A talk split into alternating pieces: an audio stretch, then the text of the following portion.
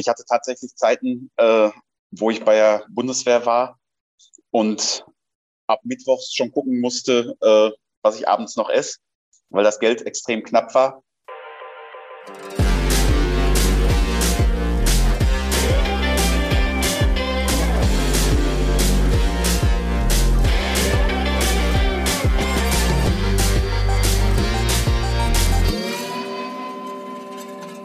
Einen wunderschönen guten Tag zur fünften Folge von Durch die Blume. Dein Podcast, in dem wir über Themen reden, die oft im Sport zu kurz kommen. Heute habe ich meinen ersten Olympioniken zu Gast. Mirko Englich ist Ringer und hat 2008 die Silbermedaille bei den Olympischen Spielen in Peking gewonnen. Auch Mirkos Frau Yvonne ist eine sehr erfolgreiche Ringerin. Ihr großer Traum ist es, genauso wie Mirko bei den Olympischen Spielen dabei zu sein. Aufgrund einer Schwangerschaft und einer Knieverletzung verpasst sie allerdings Olympia. Deshalb wollen 2012 beide nochmal zusammen angreifen und bei den Spielen in London mit dabei sein. Doch dann kommt alles anders. Die beiden schaffen es nicht, sich zu qualifizieren und werden unerwartet und ohne Vorankündigung aus der Nationalmannschaft geworfen. Sie verlieren Sponsoren, bekommen zeitweise sogar finanzielle Probleme. Der Sport rückt immer mehr in den Hintergrund, als Yvonne 2016 Krebs bekommt. Sie verliert den Kampf gegen die Krankheit und stirbt, ohne sich ihren Traum von Olympia jemals erfüllt zu haben. Warum die Beziehung von Mirko und Yvonne deswegen davor schon fast zerbricht, verrät er mir durch die Blume in einem sehr offenen und bewegenden Gespräch. Viel Spaß! Er ist Vize-Europameister, Vize-Olympiasieger und war unter anderem Ringer des Jahres. Mirko Englich heute bei mir. Hallo. Hi. Es ist so, Samstag mal wieder. Mittlerweile ist es zwölf und ich muss sagen, ich hatte äh, das erste Mal so ein Tag, dass ich gestern äh, bisschen tiefer ins Glas geguckt habe, muss ich ganz ehrlich sagen. Und äh, ja, wir hatten sozusagen Betriebsabschlussfeier. Ich äh, wechsle jetzt nochmal das Unternehmen durchs Studium, muss jetzt das Pflichtpraktikum. Ich studiere ja eigentlich Medienmanagement mhm. und äh, habe mich entschieden, nochmal was Neues zu machen. Und da habe ich gestern meinen Ausstand gegeben. Von daher äh, war es heute ein bisschen schwierig, aus dem Bett zu kommen, aber ich habe es geschafft. Es ist um zwölf. Wie ist es bei dir? Wie ist die aktuelle Stimmung? Auch alles ganz gut. Ähm, ich wurde vor zwei Wochen geimpft, das habe ich ganz gut überstanden und jetzt blicke ich relativ positiv in die Zukunft. Das ist auch der Grund, warum wir uns jetzt mal anders treffen. Wir sitzen heute das erste Mal äh, nicht gegenüber, sondern vorm Laptop sozusagen und machen das bei Zoom. Äh, die Blume ist natürlich trotzdem am Start, die steht hier zwischen uns. Äh, siehst du sie auch? Ist sie für dich angerissen? Ja, verdeckt schön halt dein Gesicht. Okay, sehr gut. Und ich hoffe, dass du mir natürlich durch die Blume spannende Sachen erzählst. Bevor wir da weiter drauf eingehen, gibt's bei uns eine Kategorie. Traditionell können sich unsere Gäste kurz und prägnant vorstellen und das hört ihr jetzt. Ich in einem Satz. Ja, ich heiße Mirko Englich, bin 42 Jahre alt. Ähm, ich bin Familienpapa, Feuerwehrmann, Ringertrainer äh, ohne Priorisierung und auch mit stark verwischten Grenzen. Familie ist bei dir ganz wichtig, ne? Das ist, glaube ich, somit die oberste Priorität. Deine Family war eigentlich immer dabei. Auch bei Olympia zum Beispiel saß deine Frau mit auf der Tribüne. Die Kids waren, glaube ich, auch am Start. Ist für mich als Außenstehender natürlich immer eine ganz tolle Sache. Olympia, das wirkt für mich so weit weg.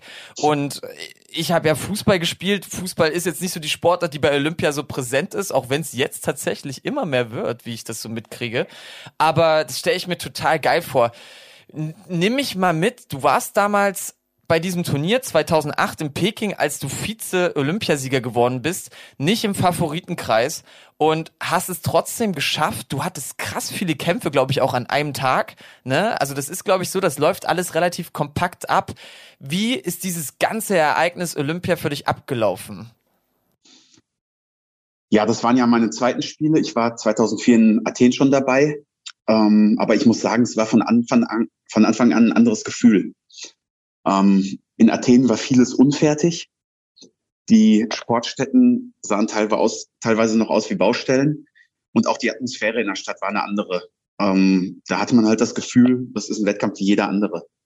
Und in Peking war es wirklich von Anfang an, die Leute waren begeistert. Ähm, jeder, der einen in der Stadt gesehen hat, mit äh, dem Deutschlandanzug an, wollte Autogramme haben, ohne zu wissen, wer man genau ist. Aber die haben sich halt alle so gefreut, Sportler zu treffen. Und ähm, das war, von Anfang an hat man sich tatsächlich sehr wohl gefühlt. Im Olympischen Dorf ist natürlich immer ein Riesenerlebnis. Ich habe gestern noch meinem, äh, meinem Sohn ein Foto gezeigt, wo ich bei der Eröffnungsfeier äh, neben Kobe Bryant stehe.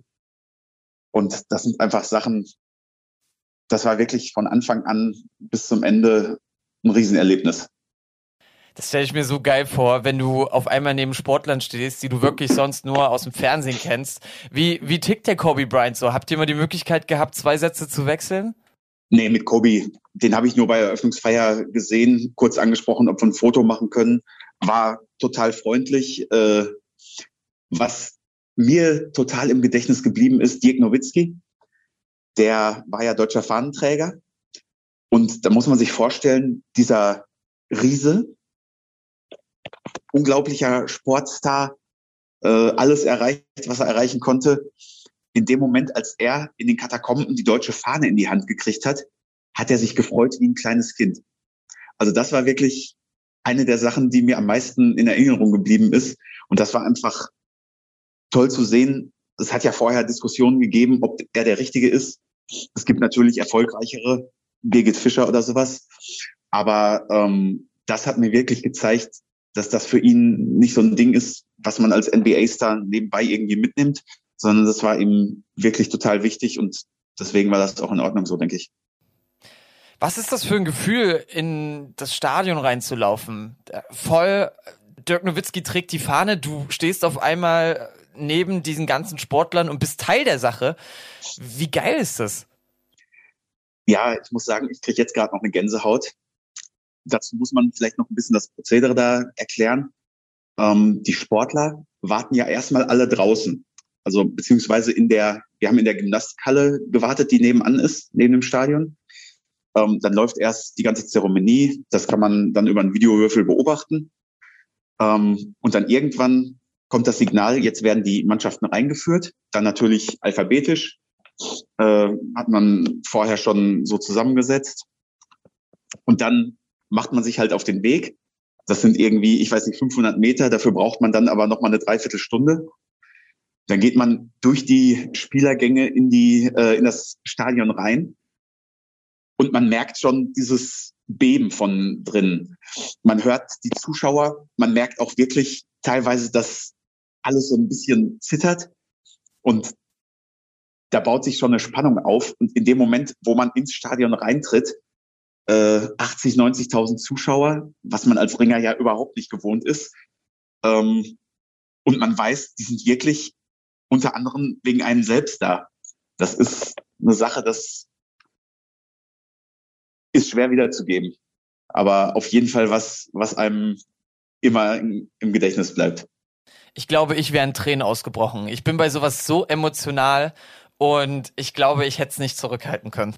Will ich jetzt nicht ausschließen, dass das bei mir so war. äh, also so genau weiß ich es nicht mehr. Man muss dazu sagen, äh, da war ja auch, ich weiß nicht, es waren 40 Grad Lufttemperatur. Dazu diese unnatürlich hohe Luftfeuchtigkeit, weil die Chinesen ja dieses Silbernitrat in die Luft geschossen haben, dass es nicht regnet. Das hat auch funktioniert. Aber dadurch war die Luft wirklich zum Schneiden dick. Also wir waren alle komplett durchnässt. Wenn einer geheult hat, hätte man es nicht gesehen. Deswegen war alles nicht so schlimm. Und das war ja nur der Anfang. Du hast dich dann auf deinen Kampf vorbereitet sozusagen oder auf das, was bevorstand äh, auf der Matte. Nimm uns da nochmal mit. Wie sind die Kämpfe für dich abgelaufen? Wie war das? Ja, wie gesagt, ähm, von dem Tag selber kann ich gar nicht mehr so viel sagen. Ich weiß, dass ich äh, nicht die allerschlechteste Auslösung hatte. Ähm, der Russe, den ich dann im Finale hatte, gegen den hatte ich ja bei der Europameisterschaft in dem Jahr schon verloren. Der war äh, in einer anderen Gruppe, das heißt, den konnte ich erst im Finale treffen. Äh, andererseits der Titelverteidiger bei mir in der Hälfte. Der wurde dann aber überraschend von einem anderen aus dem Weg geräumt. Und es ist einfach, wie gesagt, an dem Tag einfach gelaufen. Ähm, da kamen dann noch so Sachen dazu. Meine Eltern beziehungsweise meine Familie, mein ganzer Anhang war dabei mit, ich glaube, neun Leuten. Äh, Schwester, Tante, alles noch dabei. Die hatten ursprünglich nur alle für die ähm, Vormittagsveranstaltung Karten gekriegt. Fürs Finale hätte ein Teil draußen sitzen müssen. Und dann waren da wirklich so Sachen. Ähm, der kroatische Ringerverband hat uns äh, Karten zukommen lassen. Der einer meiner ehemaligen Gegner, der dann äh, in der Türkei eine Funktion hatte, hat irgendwie zwei Karten noch organisiert. Dann mein Halbfinalgegner aus den USA hatte auch seine Familie bei. Die haben es dann äh, uns angeboten, dass wenn mein Finale läuft, die hatten bessere Karten, dass meine Eltern und der Rest dann nach vorne in die erste Reihe kommt und die dann nach hinten gehen. Das waren halt so Sachen, da hat einfach alles gepasst. Und ja, es gibt eben so Tage. Im Finale muss ich dann sagen, es war ein bisschen Pech dabei, aber insgesamt war er einfach der Bessere. Das kann ich auch mittlerweile anerkennen. Äh, und das war dann schon okay so. Ich krieg leuchtende, leuchtende Augen, wenn ich das höre. Das ja, das ist wirklich so das Idealbild von der Sportfamilie und internationale Verständigung, das, worum es bei Olympia dann eigentlich auch geht. Und das war wirklich auch dann auch für mich beeindruckend, als ich das so mitgekriegt habe.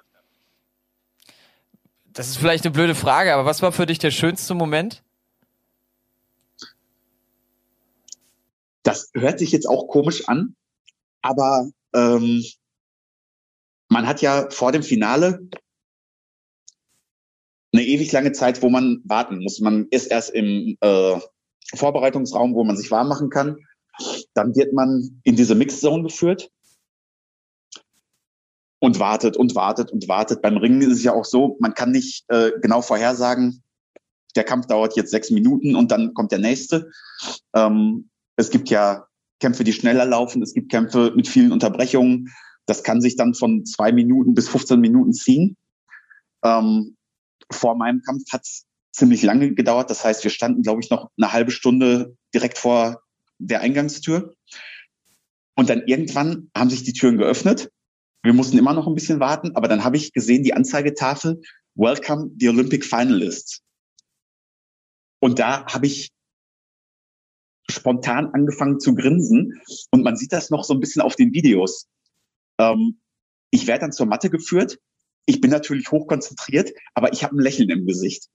Einfach, weil dieser Satz so auf mich gewirkt hat und ich dann auch so ein bisschen erst realisiert habe, wo ich gerade bin.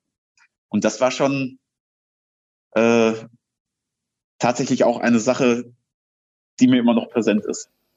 Wollte ich gerade sagen, ne? Du arbeitest ja so lange drauf hin, du trainierst ohne Ende und dann stehst du dort und da steht halt äh, Finalist bei den Olympischen Spielen und dein Name, das muss ein unglaubliches Gefühl sein.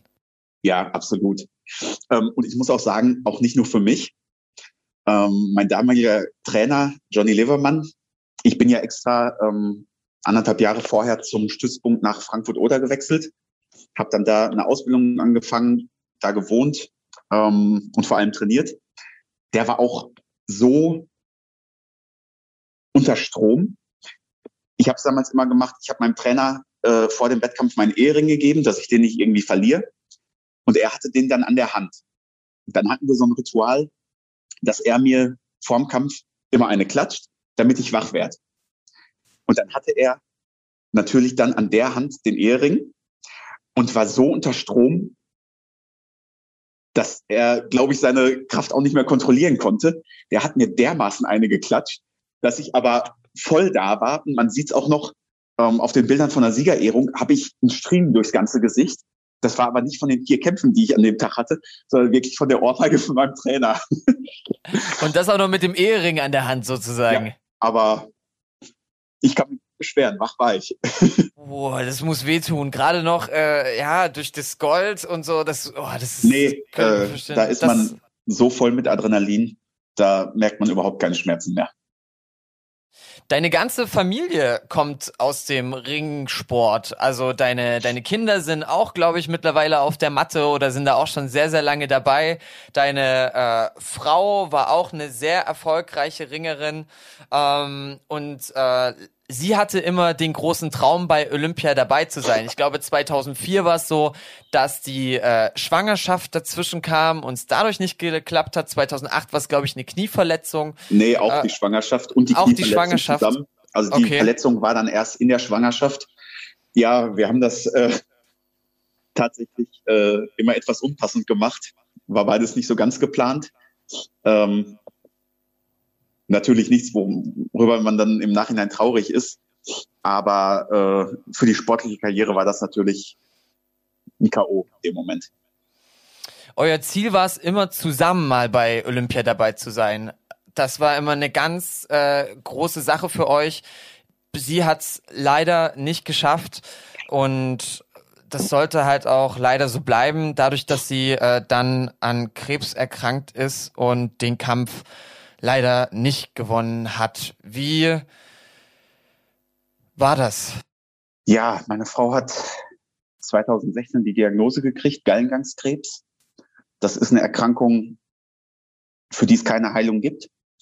Ähm, die erste Diagnose vom Arzt war, wenn wir Pech haben, vier bis sechs Wochen. Ähm, dann hat die erste Behandlung aber ziemlich gut angespro äh, angesprochen. Äh, die nächste Voraussage war dann, es hat noch nie jemand den ersten Jahrestag seiner Erkrankung oder seiner Diagnosestellung erlebt. Ähm, wir haben dann an dem Tag eine Riesenparty gefeiert mit allen Freunden und Kollegen, die uns in der Zeit geholfen haben. Ähm, ich muss dazu sagen, wir ähm, oder ich bin immer noch, meine Frau war damals auch Beamte bei der Feuerwehr Dortmund. Und was uns da an Solidarität und Hilfsbereitschaft entgegengekommen ist, ist kaum in Worte zu fassen. Ähm, wirklich vom, von allen Kollegen bis hin zur obersten Amtsleitung und auch äh, bis zur Stadtführung selber ähm, hat halt jeder alles ermöglicht. Ich wurde freigestellt, um mich um meine Frau zu kümmern und natürlich auch um die Kinder. Ähm, die Kollegen haben Geld für uns gesammelt, dass wir nochmal in Urlaub fahren können. Äh, das, da kriege ich auch heute noch eine Gänsehaut, wenn ich daran denke. Das war eine Sache, das hat einem gezeigt, was wichtig ist im Leben. Und so blöd sich das anhört, ähm, meine Frau ist dann kurz vor dem zweiten Jahrestag der Diagnose äh, gestorben, am 8. Januar 2018. Und im Nachhinein, diese zwei Jahre, die wir mit der Krankheit verbracht haben, haben wir irgendwie am intensivsten gelebt äh, in der ganzen Zeit, die wir zusammen waren. Ich meine, das hört man ja öfter, dass man durch so eine Sache näher zusammenkommt und auch wirklich zu schätzen weiß, was man aneinander und am Leben hat. Und bei uns war es dann wirklich so, dass die Zeit ja unglaublich intensiv für uns war. Man sieht das immer so in Filmen. Also es gibt voll viele Filme, da kriegen Leute eine Diagnose und dann sagt man so, ja, sie haben noch ein Jahr und dann wird alles gemacht. Sie kaufen sich jetzt mal übertrieben und plump gesagt ein Lamborghini und heizen nochmal durch die Straßen und so. Ist es, ist es wirklich so? Du beschreibst es ja auch gerade so ein bisschen, dass man dann nochmal versucht, alles mitzunehmen, was geht? Ja, aber da sind Leute wahrscheinlich unterschiedlich. Meine Frau ist, wie gesagt, im Januar gestorben und sie hat bis Oktober noch gearbeitet weil das für sie einfach wichtig war und ihr Spaß gemacht hat. Das hat ihr auch dann irgendwie noch die, das Gefühl gegeben, wer arbeitet, kann ja nicht krank sein und der stirbt dann auch nicht. Dann im Oktober ist es dann wirklich so, oder September war es, glaube ich, ist es dann so prekär geworden, dass es wirklich nicht mehr ging. Vorher hat meine Frau dann ähm, noch irgendwelche Fahrertätigkeiten übernommen an der Wache. Ähm, natürlich nicht mehr dann ins brennende Haus gegangen. Das ging nicht mehr, aber da wurde halt auch alles gemacht, ähm, dass sie noch mitarbeiten konnte. Und das war, glaube ich, das. Ähm, meine Frau hat auch ganz, ganz lange noch das Jugendtraining bei uns im Verein gemacht. Ähm, das waren einfach Sachen, die ihr wichtig waren. Irgendwie ein Lamborghini oder sonst irgendwas Teures kaufen, das ähm, erstens war sie das nicht. Sowas war ihr nie wichtig. Und zweitens war natürlich dann auch, sie wusste ja, wenn sie weg ist, geht's für uns weiter. Und wenn wir uns dann irgendwie in Schulden stürzen, ist ja keinem geholfen. Deine Kids, ne, Noah und Lotta, Lotta, ist es, glaube ich, richtig? Ja. ja. Äh, sind beides Sportler und waren natürlich auch mit ihr sehr oft bestimmt in der Halle und als Familie habt ihr eh so gut wie 24-7 verbracht. Wie war das für die damals? Ja, das war natürlich, oder es ist immer noch sehr hart für die beiden ähm, oder für uns alle drei. Ähm, ja, das war das, was ich meinte äh, am Anfang mit Grenzen verwischen zwischen Ringer und Familienvater und sowas. Ähm, bei uns dadurch, dass die ganze Familie ringt. Äh, ich bin auch der Trainer, vor allem von meinem Sohn. Meine Tochter ist jetzt mittlerweile in Dormagen am Sportinternat. Ähm, Gerade meine Tochter ist immer noch so, dass sie versucht, in allem der Mama nachzueifern. Und das ist natürlich für einen Sport ein guter Anreiz. Aber bei vielen Sachen äh, macht sich das Leben dadurch auch nicht einfacher. Und ja, wie war es für die beiden? Ich glaube, der Tag, als wir meinen Kindern sagen mussten, dass das nichts mehr wird mit meiner Frau, war das Härteste, was ich in meinem ganzen Leben machen musste. Das kann man sich gar nicht vorstellen. dass ich habe so, ich denke gerade so nach und muss halt, habe halt auch ein krass flaues Gefühl im Magen und merke halt auch, wie es dich bewegt. Das muss der schlimmste Moment für einen sein. So stelle ich mir es auf jeden Fall vor. Ja, definitiv. Also, du hast das ja schon gesagt. Bei uns im Leben ist auch nicht alles äh, gerade gelaufen, äh, wie bei allen anderen auch. Aber das war wirklich, das ist auch eine Sache, die zum Beispiel die Sache mit Peking völlig in den Hintergrund treten lässt. Ähm, ich erinnere mich gerne dran. Jetzt gerade im Gespräch mit dir ähm, habe ich auch nochmal dieses Kribbeln gekriegt und alles.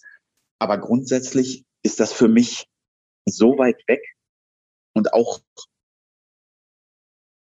wirklich nicht mehr irgendwas was mir besonders wichtig ist oder worüber ich mich definiere.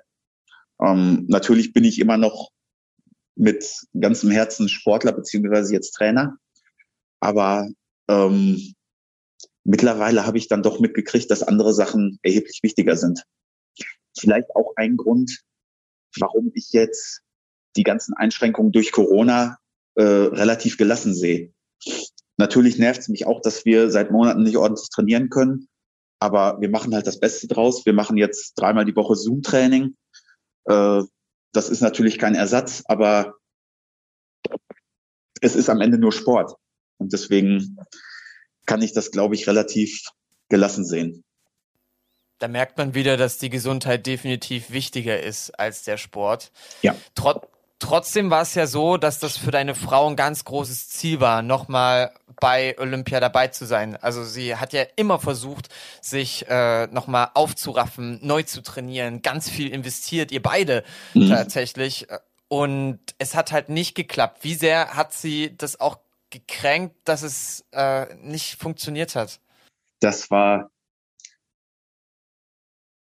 für meine Frau ein ganz, ganz äh, schwerer Brocken, den sie schlucken musste. Das war wirklich, ähm, sie hat seit frühester Kindheit den Traum gehabt, zu Olympia zu kommen.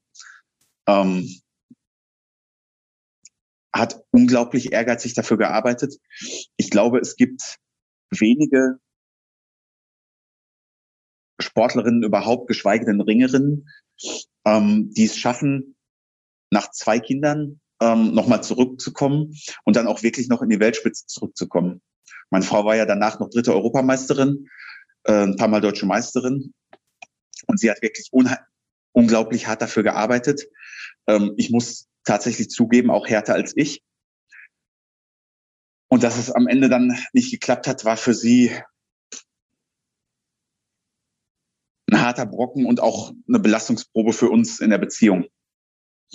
Weil da ja nicht Neid auf mich da war, aber es war halt immer, ich habe das geschafft, was sie nicht geschafft hat. Und äh, das war anfangs manchmal nicht einfach bei uns. Man muss dazu sagen, es war ja damals tatsächlich so, dass da ein bisschen was abgelaufen ist, was hätte vielleicht anders laufen können. Ne? Also es war ja so, dass sie äh, noch eine Chance gehabt hätte, sich zu qualifizieren für die Olympischen Spiele. Äh, in äh, Helsinki war das, glaube ich. Das war das letzte Turnier. Klär mich auf, falls ich irgendwas Falsches sage. Puh. Da muss ich jetzt ganz ehrlich sagen, das ist ja mittlerweile auch neun Jahre her. Da ist meine Erinnerung auch nicht mehr so ganz äh, präsent. Absolut kein Problem. Auf jeden Fall war es so, dass sie nicht nominiert wurde sozusagen äh, vom Trainer für die letzte Chance, sich für Olympia zu qualifizieren. Und ich glaube, das war nochmal so ein Punkt, wo jemand anderes bevorzugt wurde, also eine andere Ringerin, die gar nicht so viel Erfahrung hat wie sie und gar nicht äh, die, den Stand, so habe ich es zumindest wahrgenommen, und wo auch viel schiefgelaufen ist. Ähm, ja, wobei ich glaube, das war noch eine Sache, was man argumentieren konnte. Es war auch vorher ähm, nie eindeutig gesagt, dass meine Frau zu beiden äh, Qualifikationsturnieren fährt. Sie hatte ihre Chance halt im ersten Wettkampf, die hat sie nicht genutzt. Was uns damals wirklich aus der Bahn geschmissen hat und auch unglaublich enttäuscht hat, war halt die Sache, wie der Ringerbund danach mit uns umgegangen ist. Ähm, wir hatten eigentlich vorher mit den Trainern so abgesprochen, dass wir nach 2012 ähm, quasi noch weiter ringen wollen, dann nicht mehr in erster Linie. Ähm, also ich für mich zum Beispiel hatte für mich als Ziel 2013 nochmal zur Europameisterschaft zu fahren. Wenn ich mich qualifiziere, natürlich über die deutschen Meisterschaften. Ansonsten ähm, hätte ich das natürlich auch akzeptiert. Äh, und dann wollten wir halt als Trainingspartner für die anderen zur Verfügung stehen, für die jüngeren Leute, die danach kommen. Weil wir wussten ja auch, wir waren beide äh, über 30, dass irgendwann Zeit ist aufzuhören. Das, äh, es wurde uns auch nie persönlich gesagt, dass das so nicht läuft. Auch wenn mittlerweile andere, äh, manche Leute eine andere Meinung davon haben, wie das abgelaufen ist. Ja, und wir haben dann aus dem Internet erfahren, dass wir nicht mehr im Bundeskader sind hat tatsächlich niemand zu uns persönlich gesagt. Ähm, und nach über 20 Jahren Nationalmannschaft ist das tatsächlich eine Sache, die einem ganz schön an die Nieren geht. Ähm, andere, halt absolut, Entschuldige, dass ich ins Wort falle, aber absolut keine Wertschätzung, ne? Ja, also richtig. für das, was man geleistet hat. Wenn absolut. ich mir vorstelle, 20 Jahre auf Top-Niveau und dann sowas, da denkt man sich, glaube ich, auch, okay, bin ich jetzt im falschen Film? Genau. Und ähm, auch die Argumentation, dass wir halt zu alt waren, ähm, hat irgendwie nicht gezogen. Es sind andere aus unserer Generation, äh, auch ein guter Freund von mir, der ganze acht Tage älter ist als ich, ähm, noch im Kader geblieben, ohne dann irgendeine Begründung dazu. Ähm, bei meiner Frau genauso. Leute, die erheblich weniger erfolgreich waren, aber genauso alt, äh, sind dann in der Nationalmannschaft geblieben. Das Ganze hat uns natürlich auch vor ähm, Probleme gestellt. Wir hatten Sponsoren und Unterstützer, die ihre Unterstützung daran gebunden haben, dass wir in der Nationalmannschaft sind. Und dann war es wirklich von heute auf morgen, dass wir rausgeschmissen wur wurden. Und ähm, da hat dann einiges gefehlt im Monat. Da mussten wir uns ganz schön zusammenreißen. Es sind ja bei uns nicht die Summen äh, wie in anderen Sportarten. Bei uns waren es dann halt mal, ich weiß nicht, 300 Euro im Monat, die dann von einem Sponsor weg waren. Und das war für uns schon wirklich nicht einfach. Also hatte die dann auch finanzielle Probleme sozusagen durch genau. diese Geschichte, die damals abgelaufen ist? Ähm, einfach weil wir es nicht eingeplant hatten. Also wie gesagt, es waren jetzt nicht die Unsummen, das konnte man dann irgendwann auffangen, aber wir hatten dann natürlich auch äh, Verbindlichkeiten, ähm, eine neue Küche gekauft und was nicht alles, das Geld haben wir eingeplant. Und das war dann äh, schon schwierig für uns, ja. Wobei die finanzielle Seite tatsächlich auch nicht das war, äh, was uns am meisten getroffen hat, sondern einfach, wie man mit uns umgeht. Das sowas, es geht meiner Meinung nach absolut nicht, dass man durchs übers Internet erfährt, dass man nicht dabei ist. Ne? Es gab ja damals die, die Story mit den Nationalspielern beim Fußball. Da war es ja aber wenigstens so, dass der Bundestrainer erstmal das persönliche Gespräch gesucht hat und das nicht übers Internet lief. Aber sowas darf ja nicht passieren. Ja, der damalige Trainer sagt das mittlerweile auch anders. Ähm, wir haben bei einem Wettkampf drüber gesprochen, halt meine Pläne und er hat gesagt, äh, ja, er guckt mal. Er hatte dann, oder man hat wohl dann auch irgendwie verschiedene Ansichten. Ähm, ich glaube, das hat auch nicht er entschieden, aber er hatte dann wohl, ich weiß nicht, nicht den Mut, mir das zu sagen, dass das schon anders entschieden war. Ähm, wie gesagt, jetzt äh, sagt er, uns wäre das alles so mitgeteilt worden, aber das war definitiv nicht so. Wir sind aus allen Wolken gefallen. Ich glaube, ihr wart halt auch immer Leute, deine Frau und du, die den Mund aufgemacht haben. Also das genau. habe ich auch sehr oft äh, gelesen. Ihr habt den Mund aufgemacht und das ist nicht gut angekommen. Bei Trainern nicht, im Verband nicht. Äh, es gab da auch Sachen, das zählt da, glaube ich, auch mal dann, dass deine Frau teilweise mit 15-Jährigen trainieren musste vor, vor den großen Turnieren, um sich vorzubereiten. Stimmt das?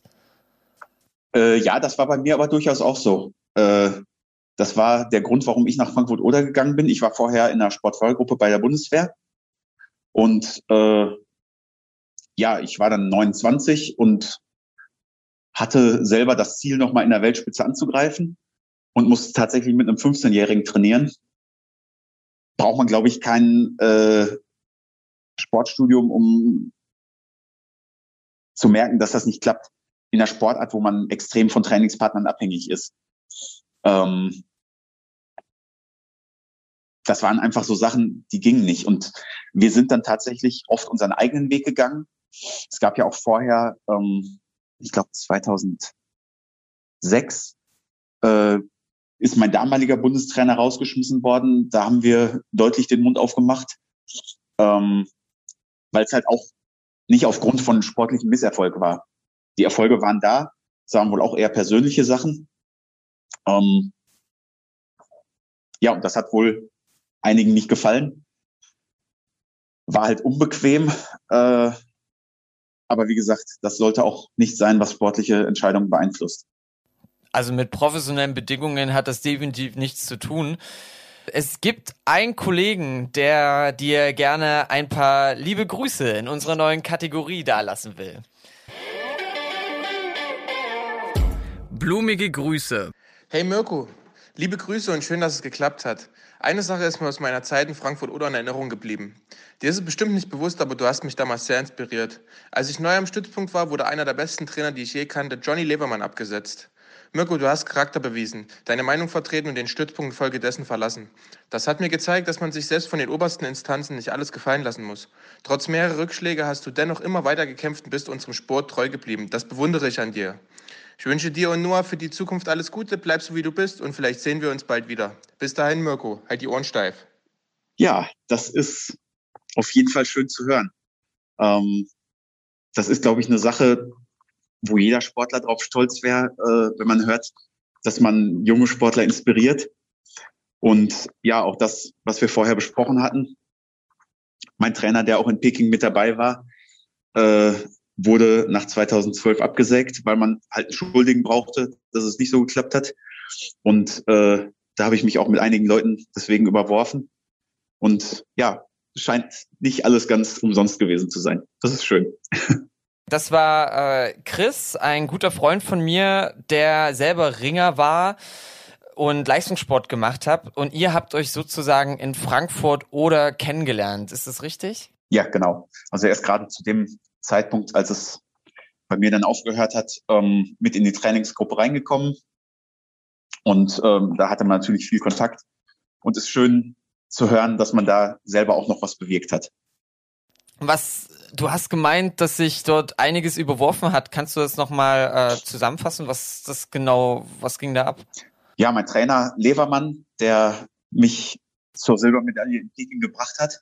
Also der hat einen ganz großen Anteil da, daran ähm, und auch an, ja, ich sag mal, 90 Prozent aller anderen Erfolge des Stützpunktes in der Zeit ähm, wurde rausgeschmissen, nachdem es in London oder für London nicht so geklappt hat, ähm, einfach weil man Schuldigen brauchte. Da hat man angefangen, alles umzukrempeln, auch das, was gut gelaufen ist, ähm, anstatt an anderen Stellschrauben mal was zu ändern. Und ähm, da war für mich dann endgültig klar eigentlich, dass das für mich da keine Zukunft hat. Wir hatten vorher lange überlegt, ob unsere Zukunft in Brandenburg oder im Ruhrgebiet liegt. Ähm, und die Sache hat uns dann tatsächlich die Entscheidung abgenommen. Trotzdem konntest du deine Kinder davon nicht abhalten, dass sie trotzdem Ringer und Ringerinnen geworden sind. Trainierst du sie auch selber? Ja, bei meinem Sohn bin ich äh, der Haupttrainer, bei meiner Tochter nicht mehr. Das Frauenringen ist noch so ein bisschen anders äh, als bei den Männern. Das überlasse ich lieber den Spezialisten. Sie ist mittlerweile am Sportinternat äh, in Dormagen und da auch sehr zufrieden. Aber bei Noah bin ich tatsächlich noch stark mit involviert. Wie hart haben es deine Kinder als ehemaliger Vize-Olympiasieger hast du bestimmt hohe Ansprüche, könnte ich mir vorstellen. Ja, das ist richtig. Ähm, allerdings versuche ich ganz stark, meinen Kindern nicht aufzudrücken, dass sie so sein müssen wie ich oder auch wie meine Frau. Ähm, wenn ich meinen Sohn zum Beispiel trainiere, der hat einen ganz anderen Körperbau als ich. Der ist lang und dünn und äh, hat dementsprechend natürlich dann auch ganz andere Voraussetzungen. Ähm, ich versuche jetzt nicht ihm die Techniken einzuprügeln, die ich früher gemacht habe. Das wird nichts bringen. Ähm, ich glaube, was mir auch mein Trainer Levermann beigebracht hat, man muss als Trainer ganz stark aufpassen, dass man ähm, nicht versucht, alle Sportler gleich zu trainieren weil das nicht funktioniert. Gerade in Witten, wo ich Jugendtrainer bin, ähm, sind einige dabei, wie mein Sohn zum Beispiel, die hohe Ansprüche haben. Er ist ja mittlerweile auch zweimal deutscher Meister und Bronzemedaillengewinner bei den europäischen Jugendspielen. Aber wir haben genauso ähm, Sportler dabei, die machen das einfach nur, weil sie Spaß dran haben. Und ähm, wenn man die in jedem Training quält und ihnen alles abverlangt, dann haben sie einfach irgendwann keinen Spaß mehr dran und kommen nicht mehr. Das ist ja nicht das, was wir wollen. Deswegen versuche ich, das wirklich zu differenzieren und ähm, jeden Sportler eben als einzelnen Menschen zu sehen. Wie schwer ist es dann vom, vom Ringer an sich zum Trainer zu wechseln? Ja, wie gesagt, eigentlich war das gar nicht so mein Plan. Ich wollte ein bisschen Abstand haben äh, nach der ganzen Sache mit London, was da schiefgelaufen ist. Ähm, ich bin da so reingerutscht. Ähm, was mir tatsächlich oft schwerfällt, ist beim Training außen zu stehen. Ich zeige den Kindern die Techniken, ich äh, treibe sie an, ich leite alles und ich darf selber nicht mehr ringen. Das ist wirklich was, was einen unheimlich schwer fällt. Bei mir kommt es dazu, ähm, dass mein Körper auch nicht mehr so richtig will. Ich muss da gucken, dass ich eher so ein paar gesündere, gesündere Sachen mache. Äh, meine Knie finden Fahrradfahren besser. Aber das ist eine Sache, die mir oft wirklich fehlt, selber auf die Matte zu gehen und äh, sich da richtig zu verausgaben. Das ist was, was ich schon wirklich gerne mal wieder machen würde. Ja, jetzt hast du nur die Möglichkeit, bei deinen Kids zuzuschauen und vielleicht mal mit denen äh, im Training was zusammenzumachen. Aber das war's halt, ne? Also da glaube ich schon, dass da was wegfällt, gerade wenn man jeden Tag sonst auf der Matte war. Mirko, erstmal vielen Dank, dass du äh, so offen mit mir sprichst. Ich würde zum Abschluss gerne noch mit dir ein Spiel spielen. Hast du mhm. Lust? Mhm, klar. Perfekt. Drei Fragen unter der Gürtellinie. Du bekommst drei, ich nenne sie mal humorvolle Fragen. Das darfst du nicht zu ernst nehmen, was da gefragt wird. Du musst eine mir auf jeden Fall beantworten. Sollten dir die anderen Fragen zu hart sein, hast du die Möglichkeit, zweimal zu skippen. Ähm, dann gibst du mir einfach ein Zeichen und wir lassen das weg. Äh, ich bin gespannt. Du hast die Möglichkeit, zwischen der Nummer eins bis drei auszuwählen. Ich lese vor und dann bin ich gespannt, was du mir so erzählst. Dann nehme ich die goldene Mitte. Die, die zwei. zwei sozusagen. Okay. Dann schauen wir mal, was wir hier haben. Ihr wart Spitzensportler, aber hattet finanzielle Probleme. Wie kann das sein? Das kann sein, weil das System in Deutschland einfach nichts anderes hergibt. Ich hatte tatsächlich Zeiten, äh, wo ich bei der Bundeswehr war und ab Mittwochs schon gucken musste, äh, was ich abends noch esse, weil das Geld extrem knapp war. Ähm, ja, haben wir ja drüber geredet. So ein bisschen das Missverhältnis zwischen dem Aufwand, den man leistet und insgesamt der Wertschätzung, die man entgegengebracht kriegt. Äh, aber wie gesagt, das geht nicht den Ringern alleine so. Das ist tatsächlich bei anderen Sportarten noch extremer. Und ähm, das ist vielleicht auch ein gesamtgesellschaftliches Problem. Ähm, Gerade jetzt in der Corona-Zeit hat man wieder ein paar extrem schlechte Beispiele gesehen. Die Aussagen von Hoeneß und Flick sind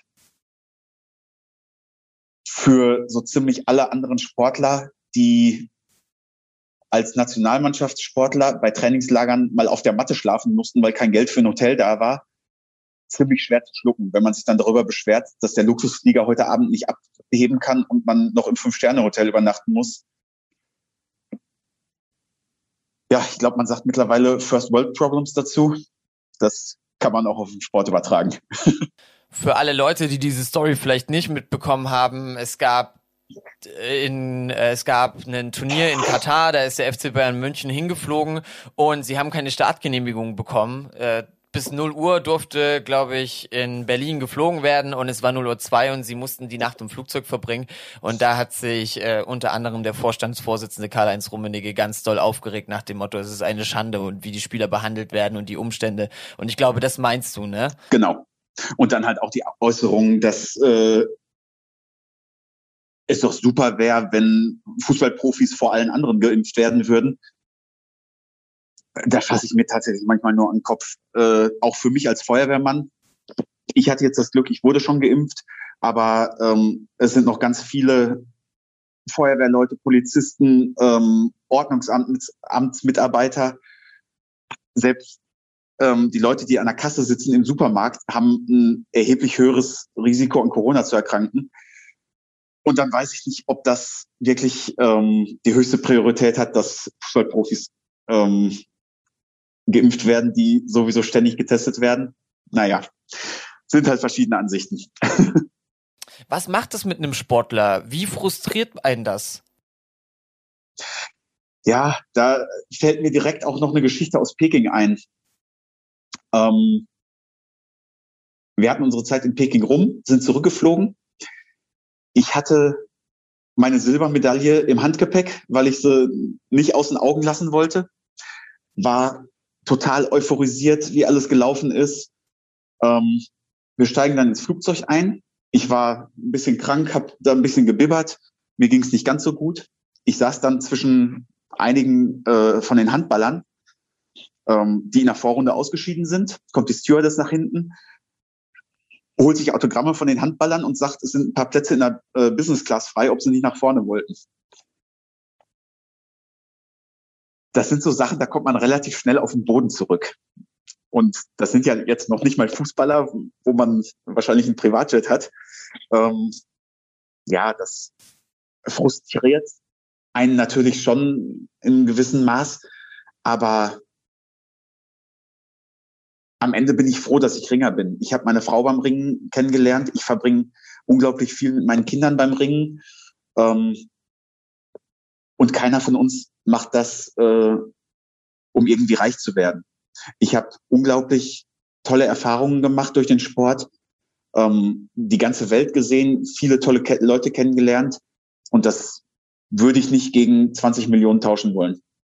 Wobei man ja sagen muss, das sind ja schon Umstände, das ist ja schon nicht mehr lustig, ne? Also wenn du sagst, es gab Tage, da wusstet ihr nicht so richtig, wie kommen wir heute hin, das ist ja dann schon eine Phase, ja. wo du denkst, Scheiße, um das mal auf Deutsch zu sagen. Ja, richtig. ähm, jetzt muss ich auch dazu sagen, es hat sich bei mir gelohnt. Ähm, ich habe den sportlichen Erfolg gehabt. Ähm, ich bin durch den Sport zur Feuerwehr gekommen. Es gab oder es gibt in Brandenburg so eine Art Sportfördergruppe ähm, bei der Feuerwehr. Ich habe dadurch meinen absoluten Traumjob gefunden. Ich bin unglaublich glücklich. Ich bin Beamter, was natürlich auch nicht ganz äh, falsch ist. Es gibt eine Menge Sportler, die das alles nicht haben, die genauso viel investieren, aber vielleicht im entscheidenden Moment ein bisschen weniger Glück haben, den Erfolg nicht kriegen und dadurch im normalen Leben auch noch ganz viel äh, Einbußen haben. Deswegen, ich bin schon ganz zufrieden, wie es bei mir gelaufen ist. Das denke ich mir auch immer so, wenn ich ein bisschen auf meinen Werdegang zurückblicke. Ich habe natürlich davon geträumt, mal Fußballprofi zu werden und es hat nicht geklappt, aber ich sag mir, jede Einheit, jedes Mal auf dem Platz stehen, ich würde es genauso wieder machen, weil ja. es hat einfach so viel Spaß gemacht und genau. es war einfach so eine geile Zeit, dass ich mir sage, okay, scheiß auf das Geld, was du jetzt vielleicht nicht bekommst. Also es war trotzdem ja. schön und man macht Sport, weil man Lust drauf hat und auch Leistungssport, weil man Lust drauf hat. Ganz genau. Wobei es natürlich trotzdem nicht schaden würde, äh, wenn man ein bisschen Geld auf der hohen Kante hat. Und es wäre natürlich auch einfach fair. Deswegen macht mich das auch immer so wütend. Wir hatten die Möglichkeit, mit Philipp Weber, dem Handballer, zu reden. Da ist es ja schon von Handball zu Fußball, mhm. ist es schon krass. Aber wenn man jetzt zum Ring mit Fußball zum Beispiel vergleicht oder auch mit Handball, auch mit Handball ne? ja, dann ist es das trotzdem so ein Unterschied. Ganz andere Dimensionen. Ja. Mein damaliger Bundestrainer, der jetzige Bundestrainer von meinem Sohn, hat immer gesagt, Intelligenz fängt bei der Auswahl der Sportart an. Und da haben wir alle, halt alle ins Klo gegriffen. Äh, also man darf es wirklich nicht machen, wenn man reich werden will. Ähm, in manchen Jahren ist durch das Ringen ein schöner Urlaub bei rausgekommen ähm, was dann auch nicht schlecht war, aber es war halt nichts, wo man sagen könnte, ich lege irgendwas für später zurück oder ich kann auch nur in diesem Jahr davon leben. Also jeder Ringer braucht noch einen normalen Job. Ähm, wie gesagt, wie ganz viele andere Sportler auch. Es wäre schön, wenn das alles so ein bisschen fairer verteilt wäre, aber so ist die Welt nun mal. Das werden wir wahrscheinlich alle nicht mehr erleben, dass sich das noch groß ändert. Das zeigt, dass man auf jeden Fall nicht nur auf den Sport setzen sollte. Vielen Dank für diese erste ausführliche Antwort. Zwei haben wir noch. Welche möchtest du? Eins oder drei? Dann nimm jetzt die eins. So, muss ich gucken. Die Nummer eins. Ich habe hier nämlich mein, meine kleine Schüssel an der Blume stehen, müsst ihr wissen, und da greife ich immer schön rein. So, jetzt habe ich die eins. Ähm, deine Frau meinte damals, als das mit den Olympischen Spielen nicht geklappt hat, das ist wie wenn man ein Kind verliert. Wie fühlt es sich wirklich an, wenn man ein Familienmitglied verliert? Ja, das, die Aussage hat damals ziemlich viel Wirbel auf, äh, ausgelöst. Ähm, haben sich viele Leute darüber aufgeregt. Man darf aber nicht vergessen, was meine Frau dafür geopfert und investiert hat. Ähm, es war halt ihr Ziel, wo sie wirklich ihr ganzes Leben dran gearbeitet hat. Ähm, deswegen, es war vielleicht ein bisschen übertrieben ausgedrückt, ähm, aber in dem Moment hat sich für sie eben so angefühlt. Für mich ist das natürlich jetzt alles relativiert. Ähm, dass meine Frau gestorben ist, ist natürlich das Schlimmste, was einem im Leben passieren kann. Ähm, dadurch sehe ich natürlich alles, was früher passiert ist, äh, jetzt ein bisschen anders. Aber in dem Moment hat sich für meine Frau eben so angefühlt.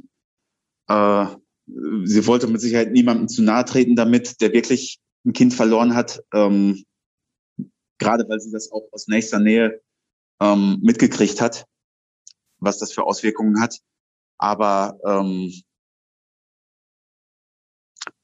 ja, für mich ist mittlerweile da die Priorität schon eine ganz andere. Hast du jemals an diese Aussage nochmal gedacht und gemeint, also hast du das mal so ins Verhältnis gesetzt, so nach dem Motto, okay, das kann man nicht vergleichen, weil ich habe jetzt selber gespürt, dass es einfach was ganz anderes ist? Ja, ich habe jetzt tatsächlich ähm, in Vorbereitung auf das Interview heute ähm, drüber nachgedacht, was so drankommen könnte, hatte auch das im Kopf. Ähm, und ich sehe es tatsächlich jetzt immer noch so. Es ist eine harte Aussage, aber ähm, wenn man sieht, was in der Zeit passiert ist, was das auch mit uns gemacht hat, ähm, dass das uns wirklich fast die Beziehung gekostet hätte. Und es sind halt ganz viele Sachen, die meine Frau dafür geopfert hat, wovon keiner eine Ahnung hat. Will ich jetzt auch gar nicht hier groß ausbreiten. Ähm, es hatte damals tatsächlich so seine Berechtigung. Ähm, meine Frau war immer sehr direkt, viel direkter als ich es bin. Ich hätte so eine Aussage niemals gemacht. Ähm, aber für sie war es in dem Moment eben so. Deswegen, wie gesagt, ich sehe jetzt Prioritäten ganz anders. Aber in dem Moment ähm, war das eben so. Dadurch, dass ihr in der ganzen Welt trotzdem unterwegs wart, ist es halt wirklich so gewesen, dass die Beziehung fast kaputt gegangen ist. Dadurch war ja auch eine krasse Belastung da. Und ich glaube, das sind dann einfach auch die Emotionen, die zu solchen Aussagen ja, führen. Auf jeden Fall. Ähm, letzte Frage. Die Nummer drei ist noch übrig geblieben. Dann schieß los. Warum wirken Ringe oft so, als ob sie nichts in der Birne haben? Ja, es gibt einfach dieses Vorteil, äh, Vorurteil, äh, stark und doof. Wie bei allen Sportarten gibt es auch beim Ringen solche und solche. Ähm ich denke, die wenigsten Leute, die sowas sagen, haben Ringer wirklich mal kennengelernt. Ähm ich habe Abitur gemacht, habe studiert Gut, das Studium habe ich dann irgendwann abgebrochen, weil Jurastudium und Leistungssport sich irgendwie nicht so vertragen. Bin ich mittlerweile auch unglaublich äh, froh drüber, weil der Feuerwehrjob wirklich meine Erfüllung ist. Ähm, aber ich glaube, so ganz doof kann ich nicht sein, äh, oder mich jetzt selbst irgendwie äh, zu loben. Aber das ist einfach, ist ein Vorurteil wie viele andere sagt man teilweise ja auch über äh, Fußballer, wirst du wahrscheinlich auch schon mal gehört haben. Bei uns kommt dann halt noch die Körperstatur dazu und dass das auf der Matte tatsächlich manchmal schon ganz schön martialisch aussieht, ähm, entwickelt sich dann halt so. Beim Fußball ist es definitiv genauso. Also da gibt es auch diejenigen, die äh, was im Kopf haben, die sich vielleicht auch schon mit der Zukunft beschäftigen und dann gibt es halt Leute, wo du denkst, um Gottes Willen, was und da sind wir wieder bei den Medien. Was am Ende hängen bleibt, sind natürlich äh, die Aussagen, äh, egal Mailand oder Madrid, Hauptsache Italien. Ähm, das ist eben das, was die Medien haben wollen und das macht dann so Bilder. Dass es so Leute gibt wie Nevin Subotic, der äh, eine kleine Drei-Zimmer-Wohnung hat und fast alles Geld, was er verdient, in seine Stiftung steckt das geht bei sowas oft unter, weil es einfach äh, in dem Zusammenhang und in den Medien keinen interessiert. Und was eigentlich viel wichtiger ist als alle blöden Aussagen zusammen, die natürlich lustig sind, aber dann am Ende vielleicht auch ein Bild prägen, das so total falsch ist. Du bist das gute Beispiel dafür, dass es nicht der Fall ist. Vielen Dank, dass du mitgemacht hast. Und, ja, gerne, äh, hat Spaß gemacht mit allen Fragen sozusagen umgegangen bist und alles beantwortet hast. Mich würde jetzt zum Schluss noch interessieren, was wünschst du dir für die Zukunft? Wie sieht's bei dir aus? Ja, da kommen einem natürlich Sachen äh, in Sinn, ähm, dass die Kinder, mein Sohn macht jetzt gerade Vorbereitungen aufs Abi, ähm, hat sich bei der Polizei beworben, dass das alles klappt, ähm, dass der sportliche Erfolg da ist. Das ist äh, für beide Kinder extrem wichtig. Aber am Ende mit meinem Lebenslauf ganz oben steht eigentlich, dass alle gesund bleiben, dass ich meine Eltern noch ein paar Jahre um mich habe äh, und solche Sachen. Das ganz normale, wie es jeder andere Mensch halt auch hat. Da kann ich nur sagen, ich drücke dir fest die Daumen. Alles Gute für die Zukunft. Liebe Dankeschön. Grüße an die Kids und äh, bleib weiter so offen und ehrlich, wie du bist. Danke. Alles klar. Dankeschön. Was für ein Gespräch und was für eine Geschichte. Danke Mirko, dass du so offen mit mir über den Tod deiner Frau gesprochen hast. Ich musste nach der Aufnahme oft an meine Familie denken und ich will mir nicht ansatzweise vorstellen, wie hart so ein Verlust wirklich sein muss. Danke für deinen Mut, diese Story mit mir zu teilen. Vielen Dank auch an Chris, der den Kontakt zu Mirko hergestellt hat. Und wie immer ein großes Dankeschön an Till für die Hilfe bei der Umsetzung. Die Zeit vergeht wie im Flug. Die ersten fünf Folgen von Durch die Blume sind mittlerweile im Kasten und es macht immer noch verdammt viel Spaß. Wir gehen jetzt erstmal in die Osterpause und kommen dann mit neuen Ideen und tollen Gästen zurück. Bis dahin wünsche ich euch ein paar schöne Feiertage, bleibt schön gesund und wir hören uns dann hoffentlich bald wieder. Macht's gut.